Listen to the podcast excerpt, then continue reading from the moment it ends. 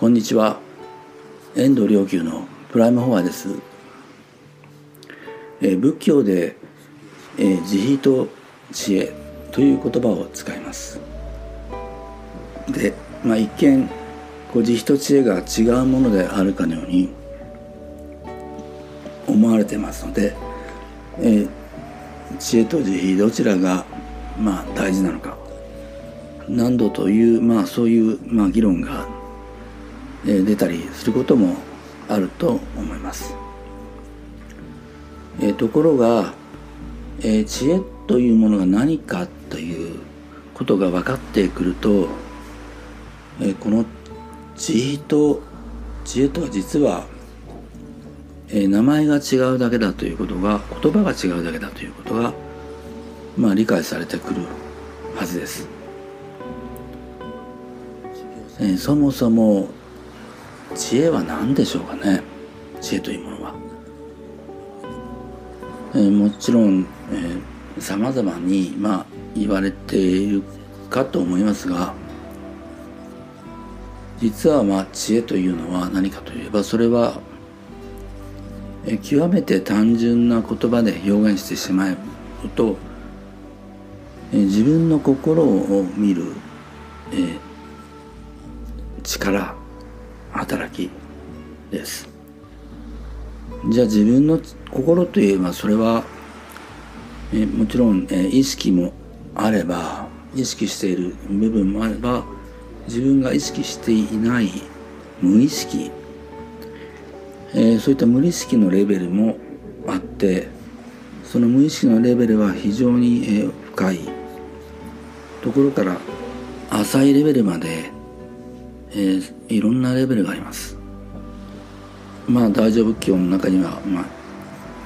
有意識思想っていうのがあって、えー、それはもうあの非常に無意識をさらに深く吸し七式八式九式というふうに、えー、人類の普遍的な無意識のレベルまで、えー、あるいは神仏の宇宙意識のレベルまで掘り下げて、えー、捉えています。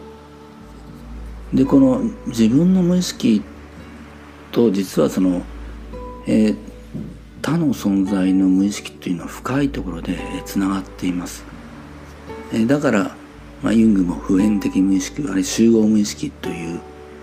えー、ことをあの提唱しましたし、まあ、仏教でも荒屋敷とかそういう、えー、ものをまあ、えー、言っています、えー、なので実を言うとえー、無意識があの分かるようになるということは実はあの自分の無意識だけじゃなくて、えー、人の無意識もその分かれない部分というものが共通する部分というものがあの認識されるわけです。はい、分断されていない意識は、まあ、あの字と他に分けるんですけどえー、さらに深い心の層に入っていくと自と他が分かれない、えー、無意識の共通のレベルというものが、まあ、存在します、えー、ここでの非常に意外に思われることを、え申し上げるんですけど、え一つはその共通の無意識レベルというのを、まあ、何かといえば一つは体感なんですね。体感というと体の、まあ、感覚という感じに文字になりますから、えー、一見それはの触覚というふうにで認識する、まあ、あの体感というふうに思われるかもしれませんがその触覚を超えた体感というものがあります。えー、別の言葉で言うとこれは実は気なんですね気気エネルギー気はあの触覚を超えた体感であり同時に普遍的なレベルのごく浅い部分ですけど普遍的なレベルの自他と分かれない部分での無意識でもあります。つまり言語化される以前の意識のところですね。このレベルのものに気無意識あるいは体感。えー、それが分かってくるという認識できてくる意識化できてくるというところが、えー、一つの知恵の働きなんです。で私たちはそれによって、えー、自分が出している気も認識するし人が出している気も認識する。そして、えー、人の体感も、えー、認識することができます。ただしこの体感というのは、えー、客観的にあこの人はこう感じてるんだろうなという客観的にものを認識するのとは全く異なります。つまり他者の体感が自分の心の中で起こっている無意識層の中で感じられる。認識できるそういうことであってものを見るように見ているのとは全く異なる我が内にある体感として他の人の体感が認識できるということです。知恵というと何だか頭で理解することのように思われるでしょうし体感と関係あるのかなんていうことも思われなかったでしょうしましてや肉体を超えた別の体感気の体感気だということもあの一般的には認識されて理解されていないので意外に思われたかもしれません、えただこの体感の認識あるいはそのこの知恵によって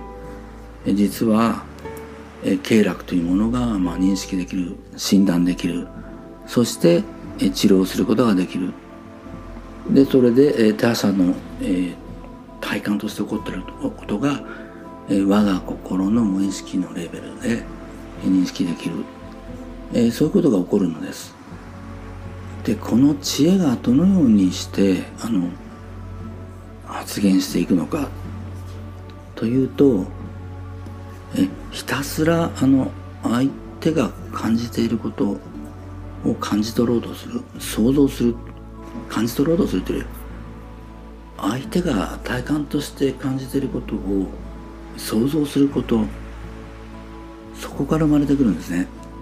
ひたすら相手の体感に心を澄まし耳を澄まし、えー、意識をよりより深いレベルで感じ取っていくと。えそれによってえ自己を忘れ自分自身を忘れ自と他の区別というものが消えていきます。そうして他者の体感が我が心の内で起こっている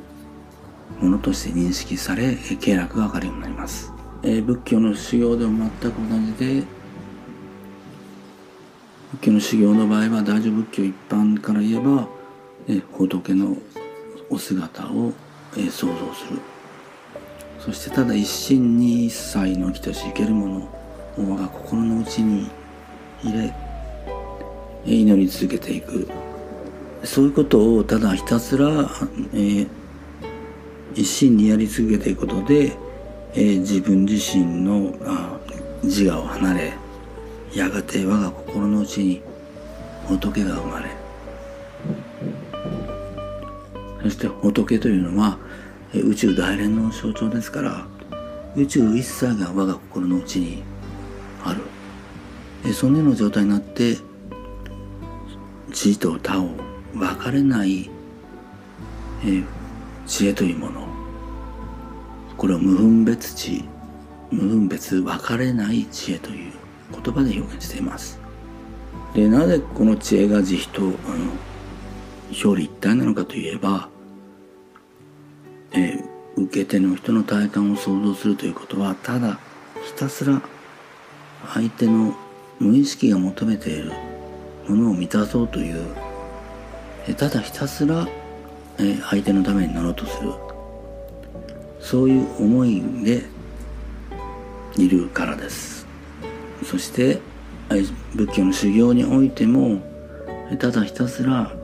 生きとし生けるものをその救いや幸福に責任を持って責任を引き受けて我が心の内に仏を迎え生きとし生けるものを迎えそして祈り続ける中で、えー、自我を脱却して自らの心の中に、えー、仏が生まれてくるという全く同じ、えー、心の働きです。ひたすら他者のためになろうとする心それを慈悲と言います。で知恵はその慈悲から生まれてくるものだからです。般若心経はえ知恵の般若というのは知恵ですからえ知恵のお経と言われていますけれどえその主人公は慈悲の象徴である完全菩薩様です。ありがとうございました。